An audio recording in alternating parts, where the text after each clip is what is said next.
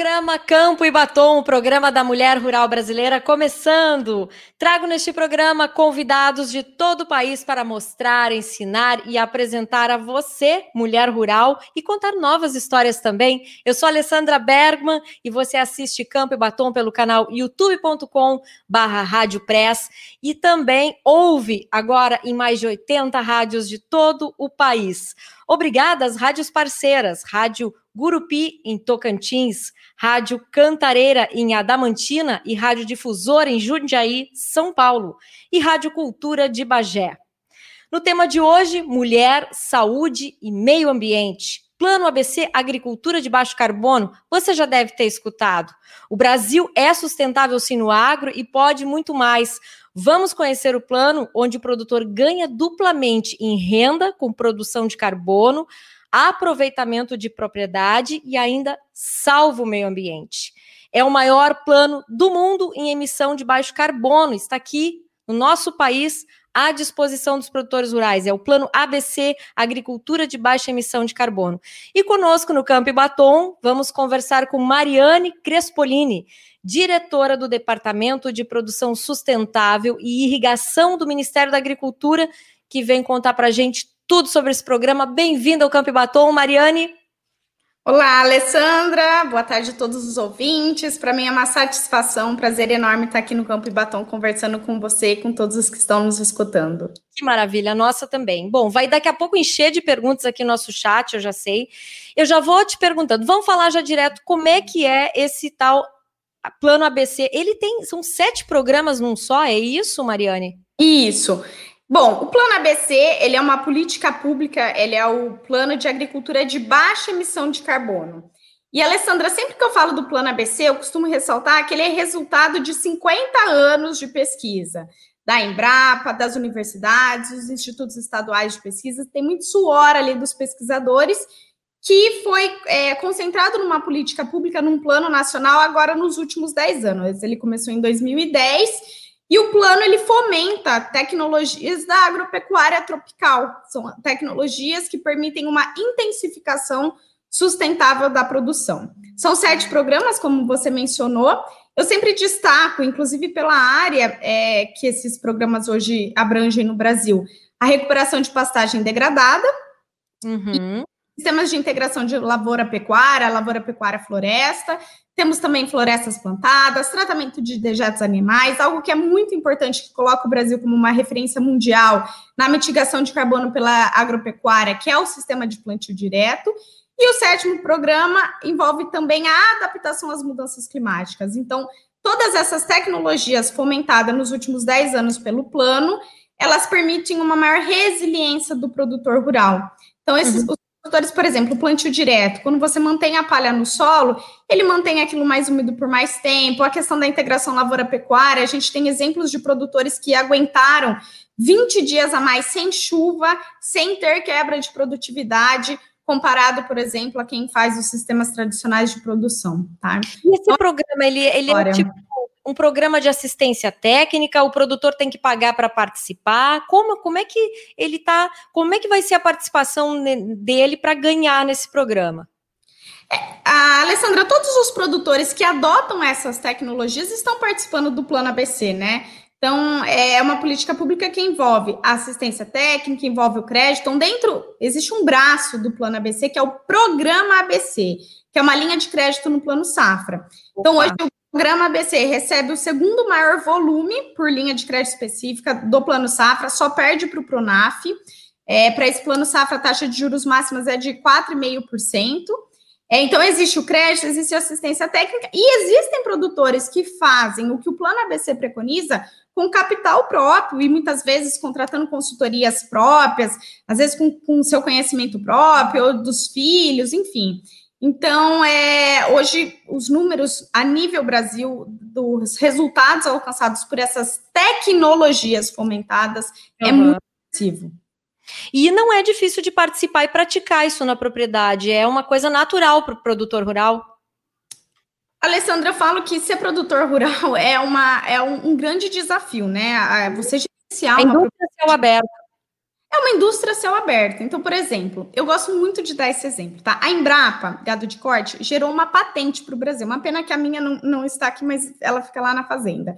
É uma régua onde você tem as diferentes variedades de capim, e aí o, o, o, produtor, os seus funcionários, no cavalo mesmo, ele consegue colocar a régua no pasto Sim. e ela tem a altura de entrar ou sair com os animais. Né? Isso é simples? Gente, isso é resultado de muita tecnologia. Não é fácil para um produtor rural saber o momento exato de tirar ou entrar seus animais do pasto.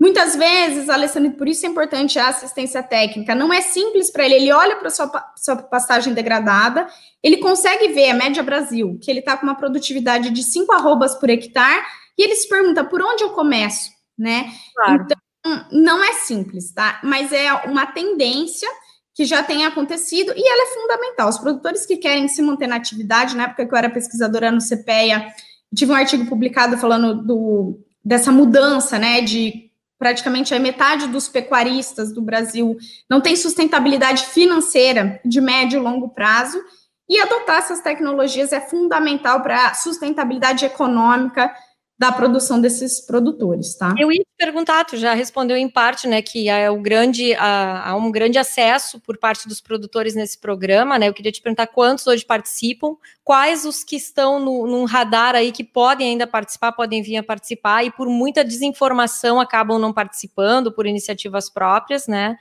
E também tem exemplos bem interessantes. Eu estava lendo a respeito de uma produtora rural que ela tinha um prejuízo numa lavoura de soja de 200 reais por hectare, prejuízo. E a partir do momento que ela adotou as técnicas do plano ABC, ela pulou para um lucro de dois mil reais. Parece até mágica, isso foi, é, é foi, é possível isso é. acontecer? É. Uma, isso. Uma lucratividade enorme também nessa, a partir dessas adoções, dessas práticas? Exato. O que, que acontece, Alessandra? A adoção dessas tec tecnologias, eu falo isso não só como Ministério da Agricultura, mas por ser a minha área de pesquisa, do meu mestrado e doutorado, quando o produtor faz essa intensificação sustentável da produção, o custo marginal dele reduz. O que isso significa o custo marginal? Ele tem que investir mais e por isso que é difícil alguns começarem. Então ele investe mais, mas a produção dele aumenta muitas vezes mais. Então aquele custo por unidade produzida cai drasticamente. No caso da pecuária, os últimos dados do IMEA, que eu dei uma olhada no site deles, o custo de produção da pecuária estava entre 160 a 200 reais por arroba. Já mostra que pelos preços que está arroba hoje, a margem é apertada. Isso da média daquelas propriedades que mais acontecem, que tendem a ter uma produtividade mais baixa. Claro. No específico dessa produtora que, que você mencionou, é, ela me mostrou as planilhas dela, é incrível. Ah, você conhece ela? Uhum. Eu conheço ela. Ela teve um custo marginal de 80 reais por arroba, né? E aí, quando eu falo isso, é, muitos produtores me falam assim, não é possível. Eu falo assim, gente, ela é um exemplo do máximo, do máximo da intensificação. E é pequena Mas, produtora. Pequena produtora. É, ela entra mais numa classificação de média produtora, mas ela tem uma história muito legal é de como ela recebeu essa fazenda toda degradada e dessa busca de ajuda por assistência técnica, por pesquisadores, por especialistas no assunto, que permitiram que ela fizesse essa transformação, de sair de um prejuízo de 200 para um lucro aí, para esse ano vai ser mais de 2 mil reais por hectare, tá, Alessandra? Então, hum. o que aconteceu? São, são poucos os produtores que estão nesse custo marginal de arroba de 80 reais. Mas depois que eu comecei a falar um pouco desses exemplos da Fazenda Santa Brígida, outras produtoras, isso é muito legal das mulheres, compartilharam para mim que sabiam seu custo de produção. E a última que compartilhou um exemplo para mim, ela tem uma marca já de carne de qualidade dela, e o custo dela não passa de 120 reais por arroba. Mesmo assim, é muito menor do que o que a gente observa na média Brasil. Muito bem. Campo e Batom, o programa da mulher rural brasileira. Acessa, acessa a gente pelo youtube.com barra ou nos nossos canais de redes sociais. Vem ser nosso patrocinador.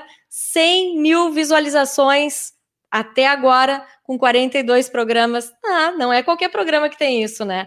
Mariana, Mariane, Conta mais aqui pra gente. Uh, carne carbono neutro. Também está tendo uma série de expressões novas aí no nosso universo agro, né? Bioeconomia, né? Esse, esse programa aí faz parte desse novo. Isso deve, isso é nova tecnologia. Isso é investir em nova tecnologia hoje. né?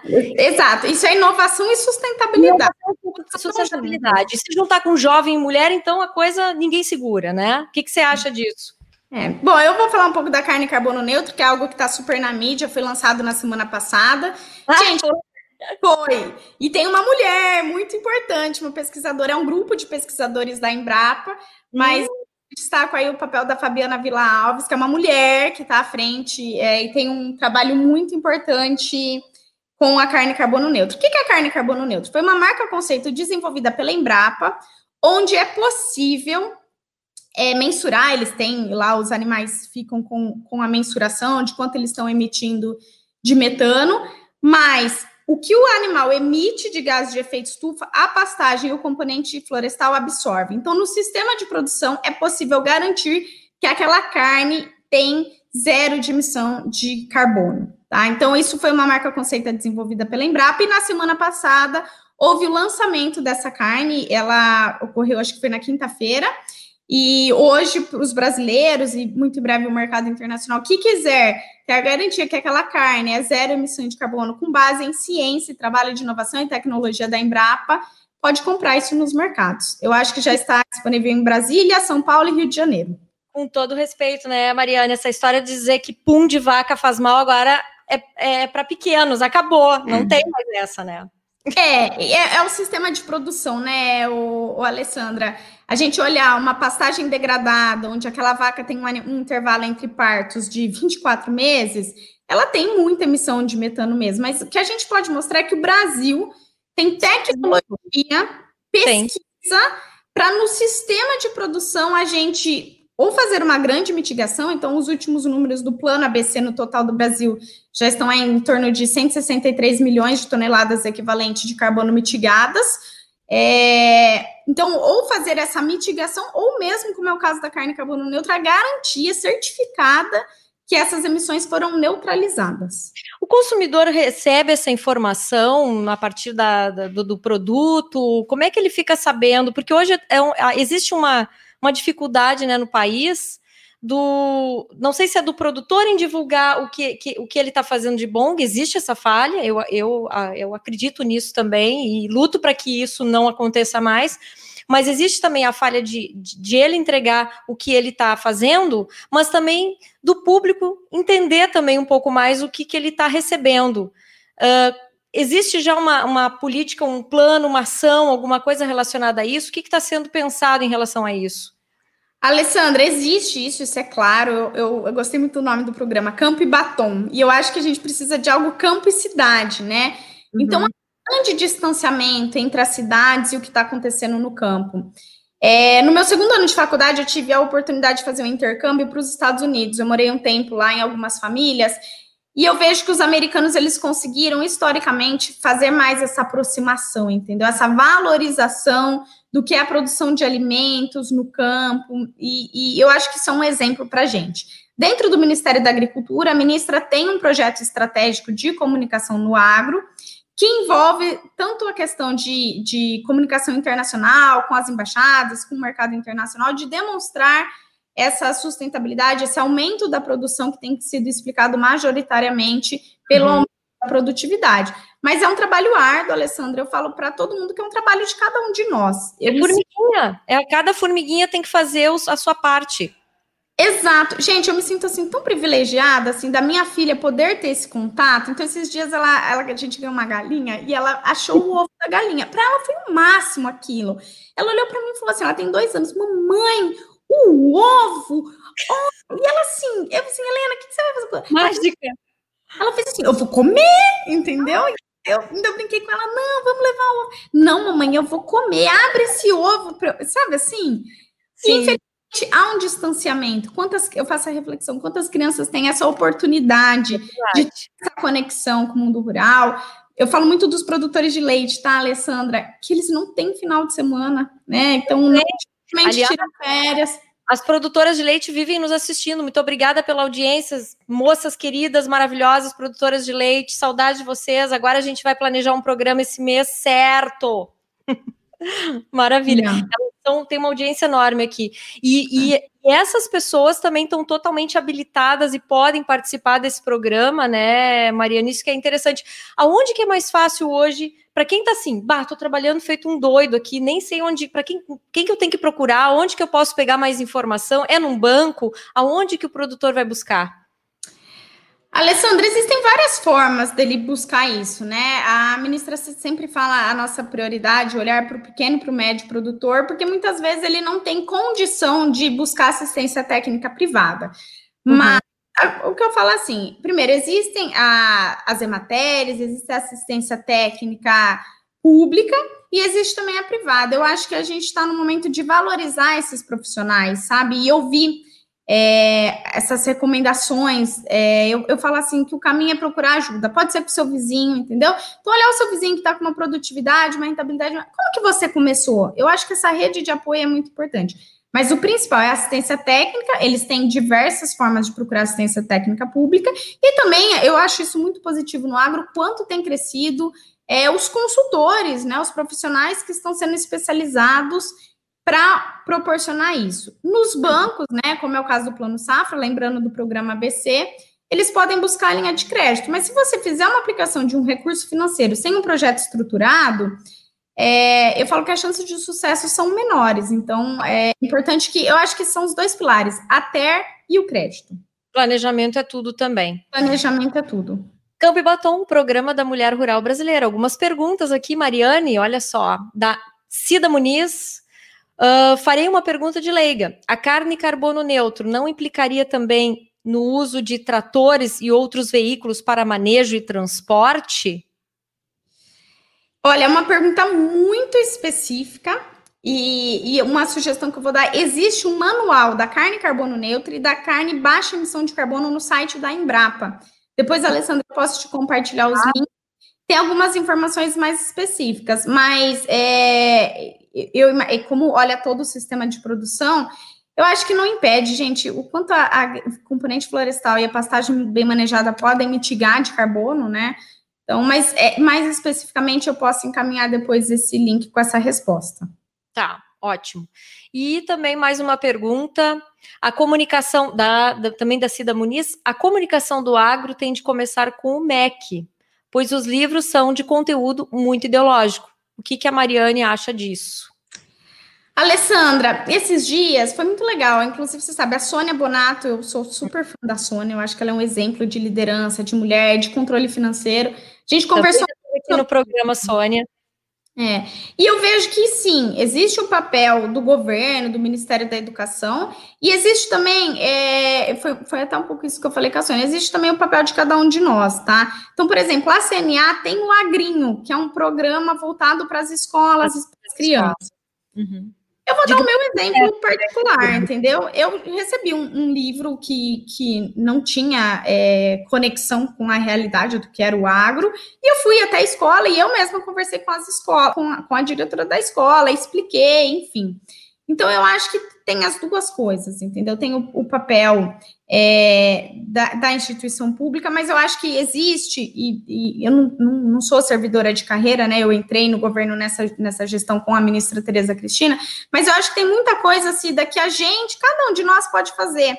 Então, ah, o final de semana do seu amiguinho da escola, o grupo de WhatsApp dos pais, entendeu? Eu tenho falado muito isso. Ah, você que é produtor rural, poxa, tira foto, compartilha a sua app, a sua reserva legal, entendeu? Gente, pelo menos 20% da sua propriedade você mantém sem receber pagamentos por. Né, a grande maioria não recebe pagamentos por serviços ambientais. Então, eu acho que são tijolinhos, Alessandra e Cida, que fez a pergunta, que a gente vai construindo junto. Tem uma outra pergunta também aqui uh, sobre o que, que você acha que falta para que o produtor seja melhor visto pelos outros países e, porque, e o que, que o nosso país pode fazer melhor para ser visto com boas ações relacionadas ao agro. Divulgar, é isso que você está respondendo, né, Mariana? É, iterações também, sabe, Alessandra? É, na, antes de começar, gente, eu e a Alessandra, a gente estava conversando, Poxa, o Plano ABC completa 10 anos, né? Então, a última, e assim, eu gosto muito de falar isso, são publicações científicas. Então, também no site da Embrapa tem uma publicação científica do Celso Manzato, com outros coautores, duas coautoras fazem parte, são pesquisadoras da Embrapa e hoje estão no meu time no Ministério, que é a Fernanda e a Heleneide, que apresenta quantos milhões de hectares já foram recuperados com tecnologias sustentáveis de intensificação da produção. E aí, de 2010 a 2018, a gente está falando aí algo em torno de 40 milhões. Se a gente fizer uma matemática simples, a gente vai ver que quando agora completando os 10 anos do plano ABC, nós provavelmente vamos quase atingir aí a meta dos 50 milhões de hectares. Gente, é muita coisa. É muito então, 50 milhões de hectares é muito mais do que a área de alguns países da Europa. Olha, dá para dizer que são 50, mil, uh, 50 milhões de, de campos de futebol. Dá para dizer Ai, isso. Lembro a área do campo de futebol. É, mas... Alessandra, 50 milhões de hectares, gente, é algo em torno de 20% da área agricultável do Brasil. Então, em apenas 10 anos, né, 8, 10 anos, é, 20% adotou sistemas mais sustentáveis de produção. Esse é um ponto, é a gente contar essa trajetória.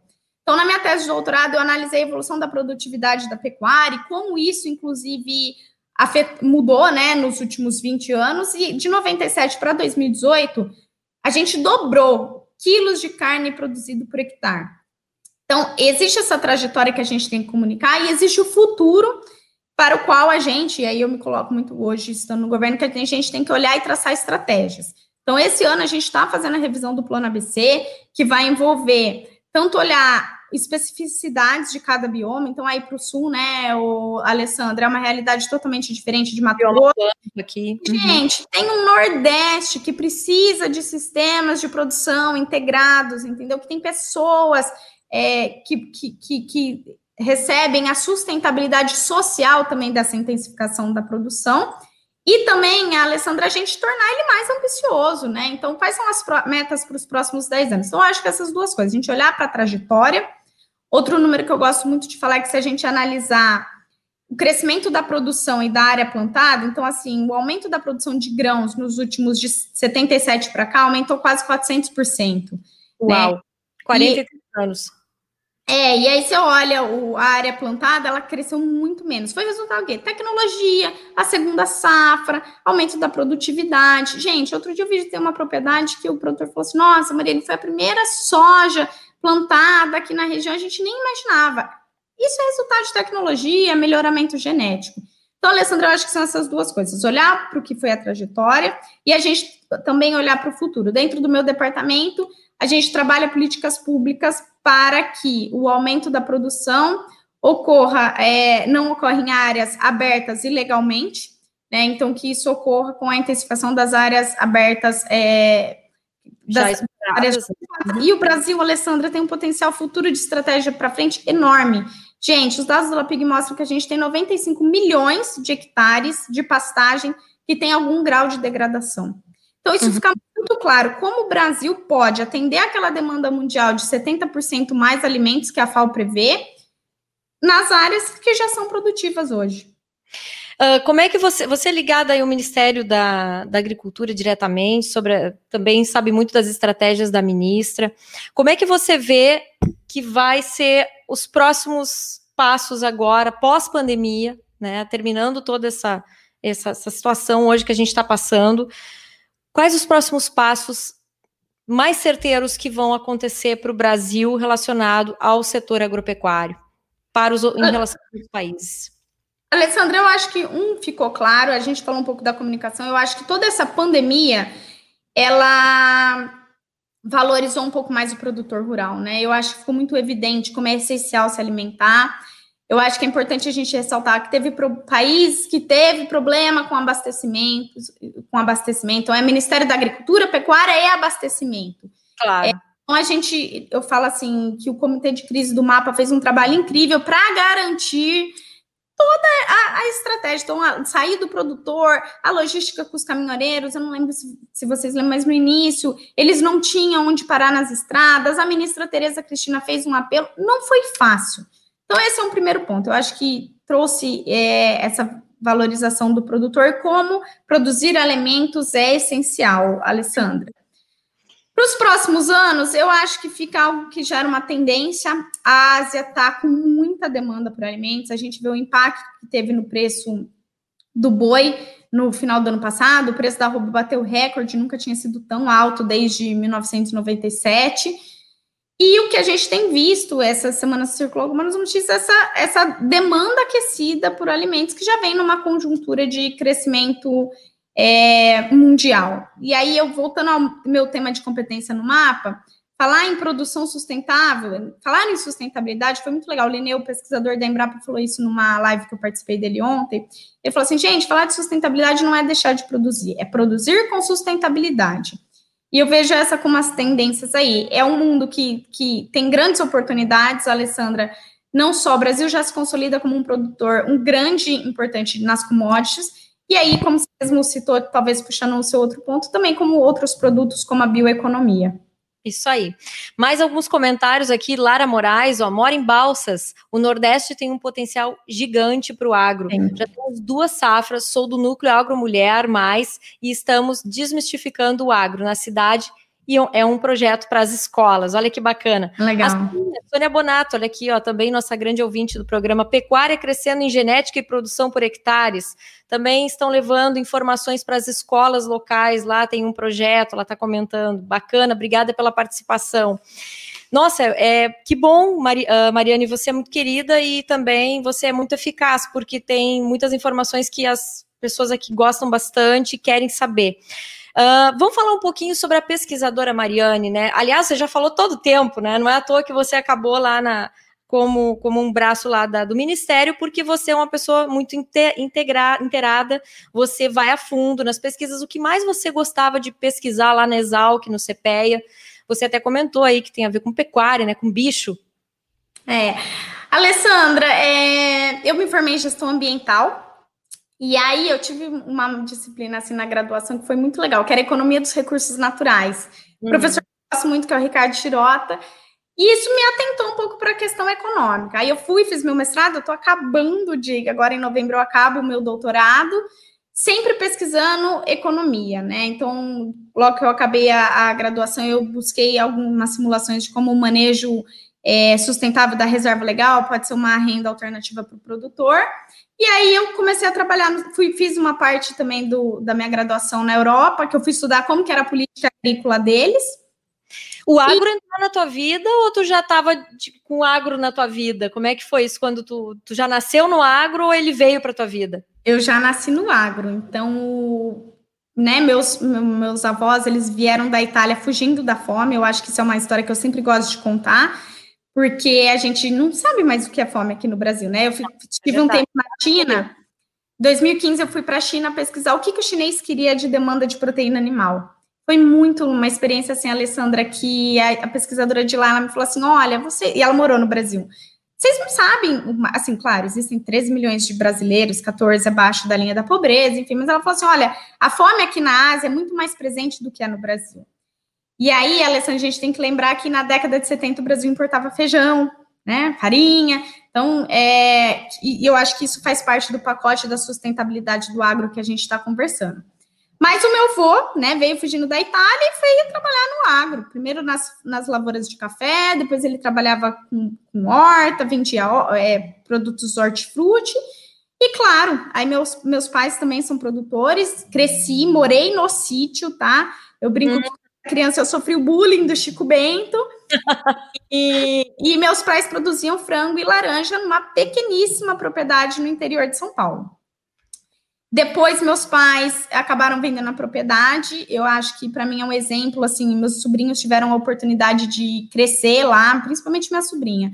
Mas, gente, nós fomos assaltados tantas vezes que chegou um momento que, assim, meu pai já não queria que a gente fosse passar o final de semana lá então, assim, o último assalto que ele teve foi às uma hora da tarde. Tipo, o assaltante, assim, foi Deus. Na verdade, foi uma cachorra que a gente tinha adestrado. Meu pai mandou até fazer um quadro dela. Hum. Que vida do meu pai. Foi isso, entendeu? E depois desse acidente, a Alessandra, meu pai não quis mais. E aí ele, eu devia ter uns 15 anos, eles venderam a propriedade. Hoje meu pai brinca que ele é que ele é vô, tem uma grande horta no fundo da casa dele, mas aí meu, minha família assim deixou esse elo. E aí eu, né, como eu tinha essa ligação, eu fui fazer, eu fiz eu fui para para USP, para Piracicaba. E aí eu conheci meu marido, que é zootecnista, que é a família de pecuaristas, e, eu, e por um tempo nós produzimos em áreas arrendadas lá em Mato Grosso, a gente morava em Sinop. E hoje a gente, eu faço mais a parte financeira, ele e o irmão dele tem uma propriedade aqui em Minas, onde eles tocam, e uma também onde eles produzem seringueira. Então, essa é um pouco da minha história longa, mas muito intensa com o agro. Uh, Mariane, a gente está chegando ao final do programa, infelizmente. Uh, dá um recado aí, uma mensagem para aquela mulher que duvida de onde pode chegar, porque tu foi longe, né? Tu tava pequenininha, tu é pequenininha em tamanho, mas de grande, muito grandiosa em mente e em coração. É a mensagem que tu deixa para essa mulher que duvida de onde pode chegar? Alessandra, eu acho que eu gosto muito dos, dos livros e das palestras do Tejon. Eu acho que tem uma frase que eu encontro para mim que se chama o poder do incômodo. Então, o incômodo ele tem quando você se duvida, como você está desanimada. A gente conversou um pouco antes, eu tive é, um período que para mim marcou assim minha carreira, que foi a maternidade, que foi quando eu me vi com uma bebê e com 25 dias eu coloquei ela no canguru e eu voltei a trabalhar.